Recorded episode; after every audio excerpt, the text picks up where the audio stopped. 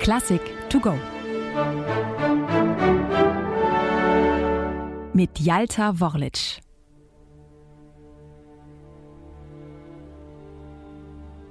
Du kannst und darfst nicht Felix Mendelssohn heißen. Du musst dich Felix Bartholdy nennen. Einen christlichen Mendelssohn gibt es ebenso wenig wie einen jüdischen Konfuzius. Heißt du Mendelssohn, so bist du eo ipso ein Jude. Und das taugt dir nichts, schon weil es nicht wahr ist. Diese Zeilen schreibt Abraham Mendelssohn im Jahr 1829 erbost an seinen Sohn Felix, der gerade in England weilt und offenbar versucht, sich als Felix Mendelssohn einen Namen zu machen. Er ist überzeugt davon, dass wenn Felix Erfolg haben will, er seinen jüdischen Wurzeln den Rücken zukehren muss. Dabei trägt Felix den Namen Mendelssohn mit Stolz. Ist er doch der Enkel des bedeutenden jüdischen Philosophen Moses Mendelssohn, der nicht zuletzt Lessing als Vorlage für seinen Nathan der Weise diente. Doch der Vater meint es gut. Gemeinsam mit seiner Frau Lea Salomon ist er selbst zum Christentum konvertiert, alle vier Kinder protestantisch getauft, mit dem Zusatznamen Bartholdy.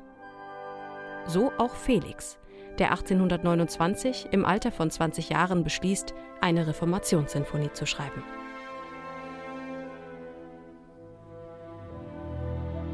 Die Sinfonie ist in vier Sätzen aufgebaut. Sie beginnt mit einer langsamen Einleitung, die sogleich einen kirchlichen Charakter anstimmt. Der kanonartige Beginn mit seinen nacheinander einsetzenden Stimmen erinnert an das gregorianische Magnificat. Im weiteren Verlauf der Einleitung folgen die Bläser mit Tonrepetitionen, die liturgischen Sprechgesang imitieren.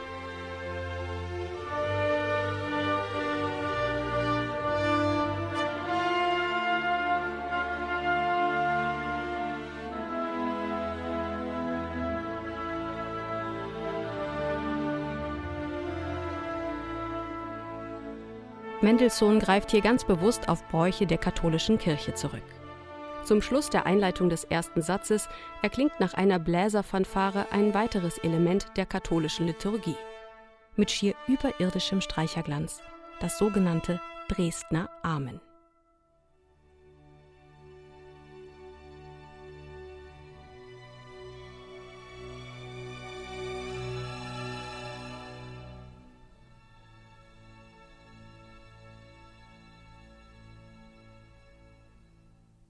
Im zweiten Satz gibt es keine kirchlichen Bezüge. Er ist ein fröhliches Allegro vivace, das in starkem Kontrast steht zu dem daran anschließenden dritten Satz, einem zutiefst ernsten und traurigen Andante.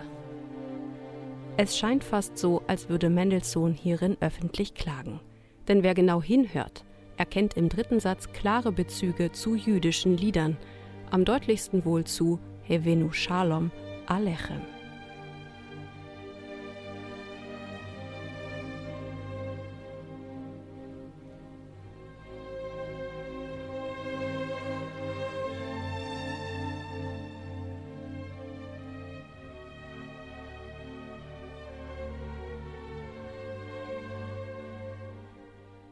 Im vierten Satz schlägt Mendelssohn endgültig den Bogen zur Reformation.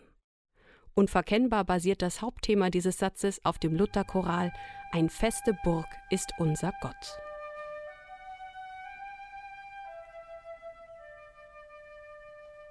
Zunächst zaghaft vorgetragen von der Flöte, steigert sich der Satz als Sonatenform mit Choralvariation Stück für Stück.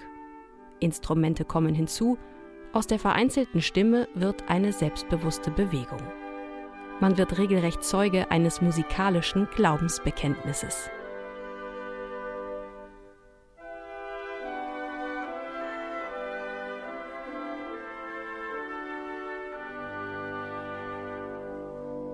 Dieses wird zum Ende des Satzes in einem feierlichen Fortissimo enden, ohne dabei aber zu werten. Es geht Mendelssohn nicht um einen Triumph des Protestantismus über den Katholizismus oder andere Religionen. Felix Mendelssohn Bartholdy schafft mit seiner Reformationssinfonie etwas viel Größeres. Ganz im Geiste seines aufklärerischen Großvaters.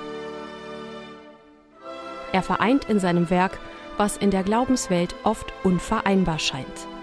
Ihm gelingt die musikalische Ökumene.